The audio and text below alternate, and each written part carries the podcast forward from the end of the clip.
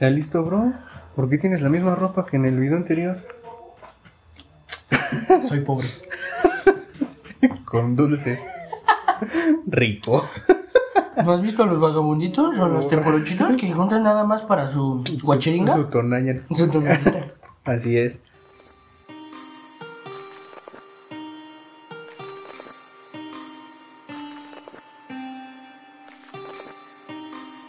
Efímero Podcast. Hey, ¿qué tal amigos de Abstracción Inocua? Espero que se encuentren bastante, bastante bien. Yo soy Ulises de la Rosa y en esta ocasión nos encontramos de vuelta en eh, una edición más de Efímero Podcast, en su episodio número 2 de la segunda temporada. El número correcto va a estar apareciendo eh, en el título del programa. Y pues en esta ocasión me acompaña nuevamente Zuler. ¿Cómo estás, Zuler? Encuerado. Encuerado. Ya. Entonces, Para que eh, vea que vine otro día. ¿qué, ¿qué pasa después de una semana?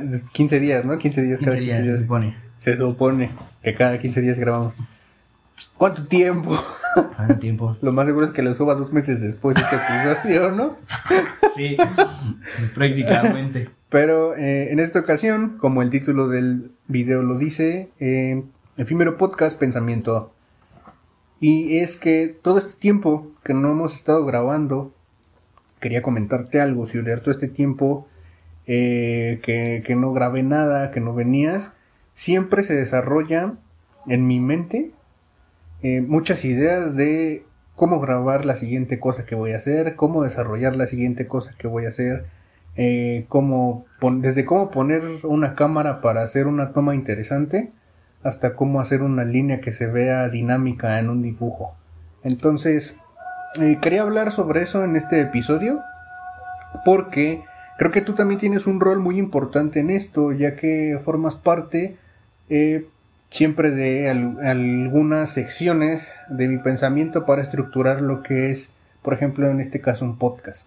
Y algo que me viene muy a la mente es esa pieza que está eh, en postproducción, la cual de la cual me contaste y quiero que, que tú se lo cuentes a la audiencia de viva voz. Es una experiencia muy chida eso porque cuando conectan dos personas para una idea, está bastante interesante porque no solamente estás desarrollando una idea o un pensamiento, ¿no? Porque no, no es propio. Y hacer una colaboración ahí colectiva cuando se juntan todas las personas, creo que eso está bastante interesante para un artista, para un artista visual, plástico, etcétera. Y esto se trata de una idea que Schuller eh, me, me, ¿cómo decirlo? Me compartió para yo poder plasmarla en una pieza, una pintura. Entonces, platícale a la audiencia, Schuller, cómo va este proyecto que estamos armando en conjunto, en donde tú pusiste la idea y yo voy a complementar con unas partes del pensamiento simbólico que, que tengo en mente. Pues todo comenzó, este, bueno, cuando le comenté, fue así como de en la primera persona que pensé, después de, porque todo ocurrió en un sueño, dato curioso. Cuando eh, terminó ese sueño, a la primera persona que yo pensé eh, en decirle fue él, justamente por, por el mood que él tiene de, de las representaciones de, de ideas, este, muy, muy abstractas. Eso se me hizo algo chido. Que mi idea de hecho no es muy abstracta, es más literal. Que es este, como que- figurativa, ¿no? exacto. Pero y lo chido de aquí es que tu sueño es abstracto de alguna Ajá. manera. Ajá. O sea, es de una forma figurativa, pero dándole a un concepto este, abstracto. Ajá. El Exacto. concepto abst- Ajá. abstracto del que está hablando es la muerte. Exacto. Entonces, eh, uno no puede definir la muerte de alguna manera eh, Específica. específica y es un concepto muy abstracto. Entonces, lo que estamos trabajando en esta ocasión, lo, lo que me pareció bastante chido es la historia que Schiller me cuenta en su sueño, que aparte esto viene de un sueño, lo cual se me hace también interesante, eh, lo cual también es como una parte en donde uno dice hasta qué punto la mente y el pensamiento y esta capacidad de generar nuestras imágenes en la mente este puede llegar no en, en el inconsciente por así decirlo entonces platícale a la gente de qué se trató esto Este, el principio del sueño es un tanto raro como todos los sueños, pero yo en el sueño estoy con mi hermana con, y mis papás. Entonces, este, llega un punto en el, en, en el que el sueño, los cuatro morimos. Y llegamos a un, así se lo expliqué yo a un tianguis. No sé si sepan cómo es un tianguis. Ajá. Un mercado, como le quieren llamar. un mercado de pulgas Un le llaman de pulgas en, muchas, en muchas partes. Ajá. Mm, Entonces, este, todo está blanco y negro. Todo escala de grises a full. Monocromático, ¿no? Exacto. Entonces está este, este, este pedo de, este, de un lado están unos puestos en medio, otra hilera de puestos, y del otro lado, este, los otros puestos, por así decirlo, y nada más quedan dos pasillos. En los puestos no se encuentra nadie, así tal cual, no hay ninguna persona que esté vendiendo, cosas así, nadie. Y el flujo de gente que está caminando en los dos pasillos es extenso, es muy, muy... Está lleno, vaya. Entonces, este, nosotros somos los únicos que estamos a color y nos preguntamos qué hacemos ahí, ¿no? Entonces, eh, al yo visualizar a las demás personas que caminan en ese, en ese tianguis, veo que caminan con una mirada de que no saben para dónde van, como si no supieran que están caminando sin fin. Entonces, este, llega ¿Qué? un punto en el sueño que, este, mis papá, bueno, un- mi papá se va caminando hacia un lado, To- Todos, todos se van caminando a un lado distinto, Ajá. buscando a sus seres que- queridos que perdieron en vida. Ajá. Ajá. Esa es la idea que, que me planteó una voz, este, en, en- externa, por así decirlo, en mi cabeza, como quieren llamar. Pero hagan de cuenta que yo me quedé en el mismo, en el mismo sitio de donde aparecimos. Entonces, pues yo me quedo ahí porque la voz me explica que toda la gente que está ahí caminando es porque está buscando a sus seres queridos que fallecieron. Y al yo, este, morir con mis seres queridos, no tengo a, quién buscar, por así decirlo. Este, pues ellos se van este, a cada lado diferente, como si no se acordaran o no les importara nada, y nada más veo cómo se van alejando. Esos pequeños colores que Ajá. representan a mis padres y a mi hermana se van alejando, y yo me quedo en medio, y me saco de onda porque pues digo, ¿a dónde voy, no?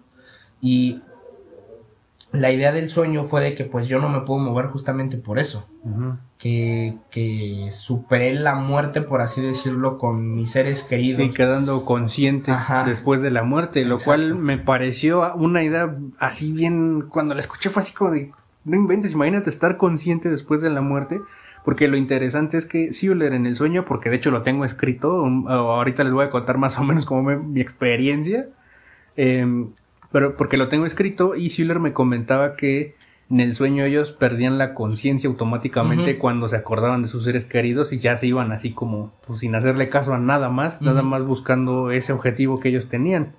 Entonces, este Seuler estaba consciente en el sueño, lo cual pues sí, sí se me hizo chidísimo. Algo interesante también que, que me gusta de- del sueño y de lo que plantea es que eh, lo, lo pone a escalas de grises, cosa que se me haría rara porque, eh, un ejemplo, antes de que la televisión eh, a color se inventara, las personas soñaban en blanco y negro. Entonces esta parte de que tú soñaras en blanco y negro, no, no entiendo, no hubo un porqué si realmente todo lo vemos a color. Entonces igual está chida esa parte en donde tú planteas eso, ¿no? Bueno, yo lo representé en el hecho del a blanco y negro. Bueno, yo llegué a eso por el hecho de, de que todas las personas que caminen ahí son personas que han morido durante décadas y siglos.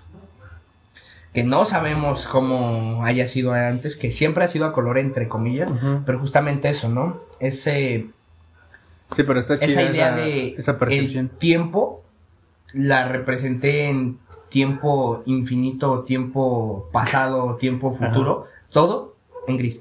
Sí, está esa, esa parte de la pintura y de la estructura de la idea de- del sueño, de esta parte eh, de Schuller, del inconsciente, creo que está, pues, está bastante chida la idea, bastante interesante. Les, les comento yo, estaba, ya era noche de hecho, ¿no? Y Ujú. Schuller me marcó por teléfono y ya le contesté y me dice, no, es que tengo una idea, acabo de soñar y así, quiero que hagas una pintura. Entonces, pam, pam, pam, empezó a decir y yo estaba escribiendo así como me decía.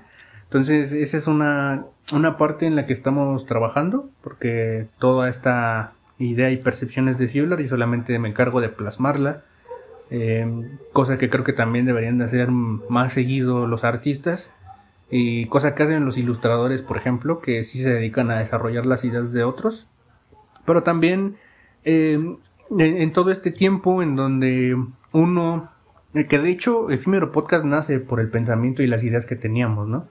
Entonces, em, algo que me parece interesante sobre esta parte eh, mental de procesar o de realizar imágenes mentales es que eh, tenemos como esa capacidad de todo el tiempo estar pensando en algo.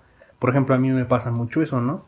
Que de hecho, como les repito, por eso se creó Efímero Podcast, pero algo que también eh, me sucedió en este tiempo en donde no estuvimos grabando es que, por ejemplo, por la pandemia, creo que sobrepienso más todavía las cosas porque tengo cubreboca y como tal no hablo mucho. Y creo que a todos nos pasa eso, ¿no? Porque con el cubreboca eh, limitamos nuestra habla por lo mismo de que aunque sí podemos hablar sentimos que nos están tapando, ¿no?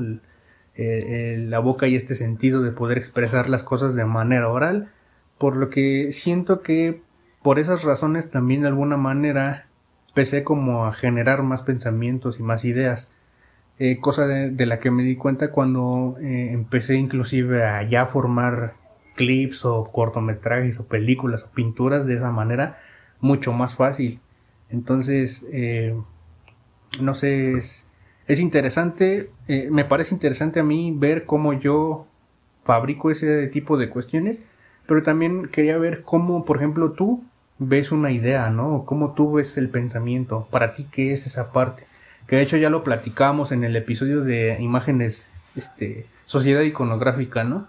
En ese episodio hablamos también sobre esta parte de, del, de que el generar pensamiento a las personas les es más fácil por la sociedad iconográfica en la que vivimos, que está compuesta por imágenes, que no precisamente todas las imágenes son buenas, porque hay mucha imagen basura actualmente en la sociedad en la que vivimos.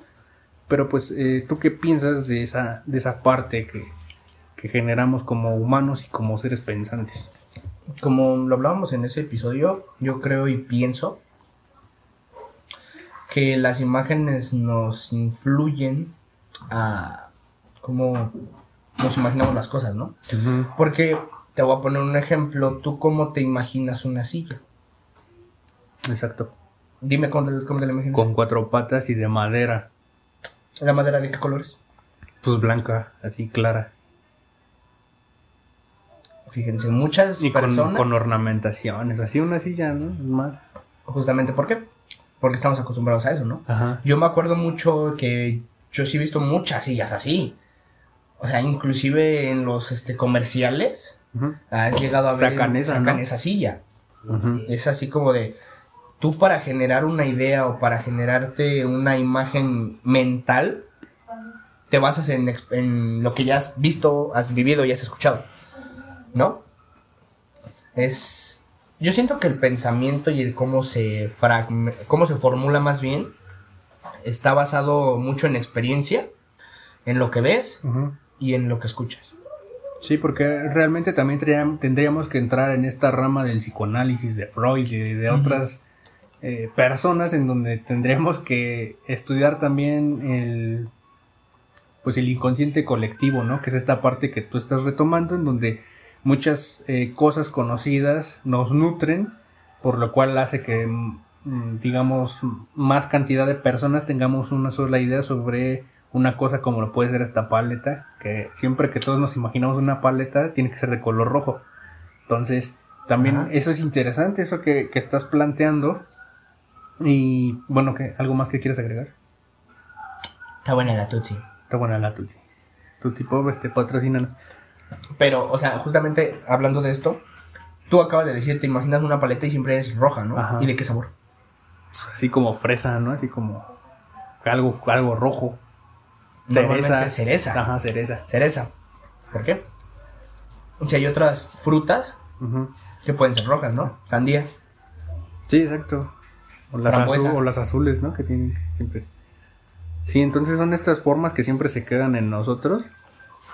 Pero también creo que la manera de deconstruir una idea igual es interesante porque uno podría aprovechar eso. Por ejemplo, yo como artista visual puedo aprovechar eso y jugar con este concepto de la paleta roja y realmente que no sea un caramelo, que sea otra cosa que tenga la misma textura para hacer una crítica social, por ejemplo, ¿no?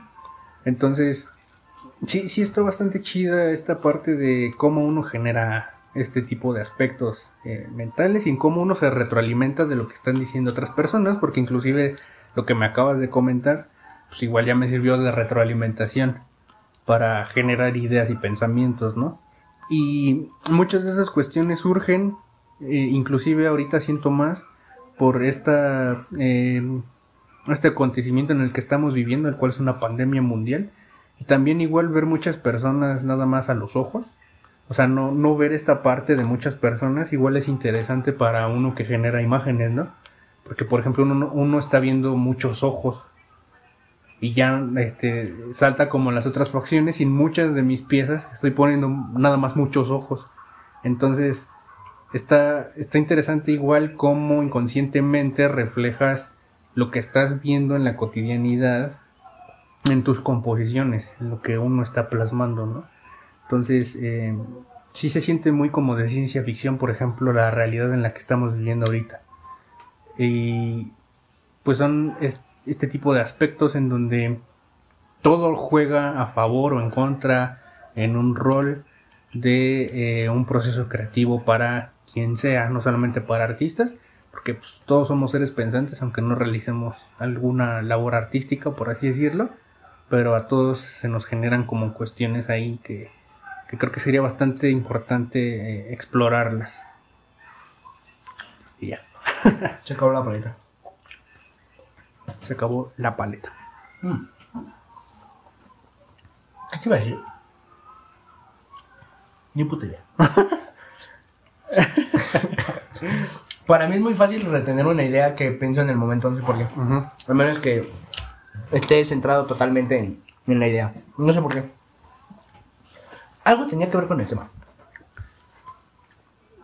Cuando te hables de los cubrebocas y de los ojos y así, ¿no? No tiene nada que ver eso, ¿sí? Sí, no acuerdo qué. Ah, cuando viste los ojos, ¿eh? Mm, no te dije, ah, sí, mira. Ah. Ni puta idea, si me acuerdo te digo. Sí, pero em, por, por esa cuestión de, de lo cotidiano y de, de ver este, varias cuestiones así, este, sí dije, ¿por qué, pues, ¿por qué no hago algo, eh, un, un material, un cortometraje, etcétera, una plática, donde represente qué es el pensamiento para mí en esta parte de mi vida, o cómo veo esta manera de crear ideas, de conjugar conceptos? y, y cómo juega mi mente, ¿no? Para armar este tipo de cosas, pero también se me hace interesante cómo, cómo creas tú una idea o cómo se te ocurren las cosas. O por qué se te van tan rápido, ¿no? Por ejemplo, lo que me acabas de decir. Entonces, ¿qué influye en, en todas estas cuestiones de, de cada persona? Por ejemplo, ¿a ti cómo te llega una idea? Estás, este, estás bañándote y te llega la idea o, o durmiendo, porque muchas, a mí en lo personal me ha costado que, me ha pasado que ya durmiendo se me ocurre algo. Y sí soy como de anotar varias cosas y, y ya llegar a, a ese punto. Pues creo que en lo personal para, para que me llegue una idea es muy muy fácil, pero también es muy fácil que se me vaya. Por el hecho de lo mismo que te acabo de decir. O sea, yo soy, sabes que soy una persona muy, muy de, de tirar humor. Sí, sí, mucho. Siempre. Igual yo, pero a veces como que sí. Entonces, por lo mismo, este, de, de ese mismo humor, siento que si va a ser algo gracioso, se me olvida. Mm. Si es algo serio, no. O sea, lo, lo de hace rato era algo gracioso, por eso no me acuerdo. Ah, Pero así generalmente cuando genero una idea es... Si es algo que va a salir nuevo, por así decirlo, ajá. trato de agarrar fragmentos de otras ideas. De nutrirme de, de otras cosas, ¿no? Sí, muchas veces es nos pasa... Ajá. Muchas veces nos pasa que si vamos a hacer algo, voy a buscar referencia. Ajá, que, ajá, exacto, las referencias también ayudan y de hecho a mí lo que me ha ayudado es, por ejemplo, crear este proyecto porque hablo y hablo y escupo todas mis ideas ahí. Si en algún momento se me olvida algo, digo, pues creo que hablé de eso en algún punto de, de los programas y los reviso. Inclusive... Y checas tu podcast de dos horas. checo ¿no? mi podcast de una hora así de hablando. Dije, no, pues ya, quién sabe qué minuto era. Pero yo creo que también te sirve a ti, por ejemplo, porque muchas veces sí se nos olvida lo que decimos. Sí. Y creo que esta es una buena manera también de retener información, que de hecho también para eso lo, lo realicé, ¿no? Para eso lo realizamos muchas veces, para preservar las cosas de, de tantas maneras que en las que no sea posible. Y este, de momento creo que creo que sería eso, lo que tenía que decir, de lo que quería hablar, etcétera, lo que quería este argumentar sobre eh, esta parte tan interesante de, del ser humano de estar generando ideas, de estar generando pensamientos, aunque sean de cualquier cosa, así como de, no sé, hace mucho calor, así, ¿no? Siempre estamos pensando muchas cosas, aunque no las digamos. Y no sé, tal vez creo que también lo hice porque yo temía que con la pandemia y con esta eh, eh, interacción social poca que tuvimos muchas personas durante mucho tiempo, de quédate en casa y así, muchas personas casi no hablaron con nadie. Creo que también el factor social si se pierde, Se vio afectado. ajá, si no, si no se practica, ¿no? Ah, sí, Si no sí. tienes con quién practicarlo. Yo, yo me pregunto, ¿no? O sea, tengo un compañero, bueno, un amigo, por así decirlo, que entró, va en tercer semestre, me parece. Y ves que muchas escuelas no regresaban como tal a clases presenciales. En mi caso sí, lamentablemente. Pero, o sea, él conoce su escuela, pero nada más porque ha ido a dejar trabajos o cosas así. Pero él no ha convivido con sus compañeros así como, así como nosotros. Sí, ¿no? no sabe socializar tal vez, ¿no? O sea, Yo siento que Bueno, se verá afectada mucha la. La. mm, se me fue la palabra. la interacción. La interacción social que va a tener más que nada en los niños, ¿no? Ajá. Porque los niños sabemos que son unas esponjas de información, absorbedoras de información y de experiencias, Si ¿no? no tienen esa retroalimentación que genera el día a día la convivencia con otros individuos, también yo creo que se ve afectada esa parte de, de generar pues, este, retroalimentación entre todos, ¿no? Que a final de cuentas creo que es lo que más ayuda a el desarrollo este, de, de las ideas de alguien. Porque estás este, hablando y te están diciendo algo y aprendes muchas cosas así. Yo he aprendido en pláticas, yo he aprendido muchísimas cosas y creo que es la mejor manera de aprender. Sí. Y, y está bastante chido. Hasta cuando los profesores se pueden hablar y te platican así sobre otros temas bien chidos y te dicen, no, sí, que una vez yo hice esto y usé tal, este, tal cosa, tal fórmula, etcétera, y así. Creo que aprendo mejor. Y está, está bastante chido. Y te interesan más las cosas. Inclusive em, eh, te empieza a interesar la, la literatura otro tipo de cuestiones que, que entablan eh, mejor y promueven mejor esta, este tipo de eh, desarrollo y conjugación de ideas, por así decirlo. Entonces, eh, de momento creo que esto sería todo por este episodio. Este, aún no revisamos qué episodio, qué episodio va. Pero pues algo último que quieras agregar, Schuller. Nada. ¿Ya? ¿No hay no existe? No hay, Finishing. Fish him. MV Pack, como el Terminator. Pero bueno, esto fue Efímero Podcast. No olviden escuchar nuestros episodios anteriores, eh, dejar retroalimentación y cuéntenos ustedes cómo crean el pensamiento, cómo llega a su mente, cómo llegan las ideas, cómo es su proceso creativo, si es que realizan alguna actividad, qué necesitan para concentrarse. Yo tengo una duda. Bueno, Ajá. no es como duda, es más como. Este. Llamémosle duda, no, no, no encuentro otra palabra. ¿Algún ¿Inquietud? artista o algún músico, no sé, alguien que haya creado una obra de arte? ¿Crees que haya sido jalándoselo? Pues yo creo que sí. De hecho hay cuadros que tienen este... eh, ¿Cómo decirlo? Fluidos. Ah, este. Ajá, Jugos de hombre. ajá. Mm. Y de mujer. Mm. Sí, sí, hay cuadros que son así. Sí, que de hecho algo que este, me acabo de acordar de esto rápido, algo que igual me interesó es ver cómo las inteligencias artificiales son capaces de crear cosas ya a partir de una idea que uno les da.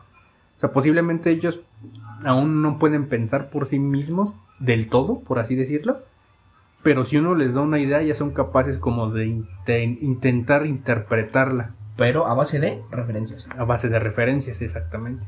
Creo que es la base de todo, las referencias. Ajá. La referencia siento que es la base de todo. Y eso se me hace interesante. Y también me da miedo porque ya no ocuparías un ilustrador en un futuro para desarrollar tu idea. Tal vez sería muy difícil que, que la tecnología sustituya un trabajo tan artesanal como el crear arte.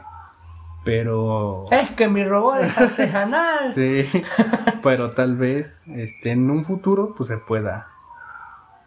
Tal vez acercar un poco generar cosas interesantes o inclusive que el arte se ayude de eso, ¿no? Entonces hay muchas cosas que pueden pasar y todo eso siempre está en, en mi pensamiento, es cómo generar nuevas cosas, cómo puede evolucionar tal cosa, y qué pasará en tal rubro social, tal rubro económico, por qué pasan las este eh, los derrames económicos, ¿no? etcétera, entre muchas otras cosas. Pero eh, hay muchos temas de los cuales hablar en futuros episodios de Efímero Podcast, ya lo saben. Den like, compartan o comenten, se los agradeceríamos muchísimo. Si están interesados en contactarnos, todos los links necesarios están en la descripción del video o eh, pueden este, buscarnos en Instagram como arroba Ulises de la Rosa o arriba, arroba, arriba, Arriba de arroba Jesús de la Rosa. Entonces, esto ha sido todo por hoy. Muchas gracias por escucharnos, vernos y nos vemos en la próxima. Hasta adiós.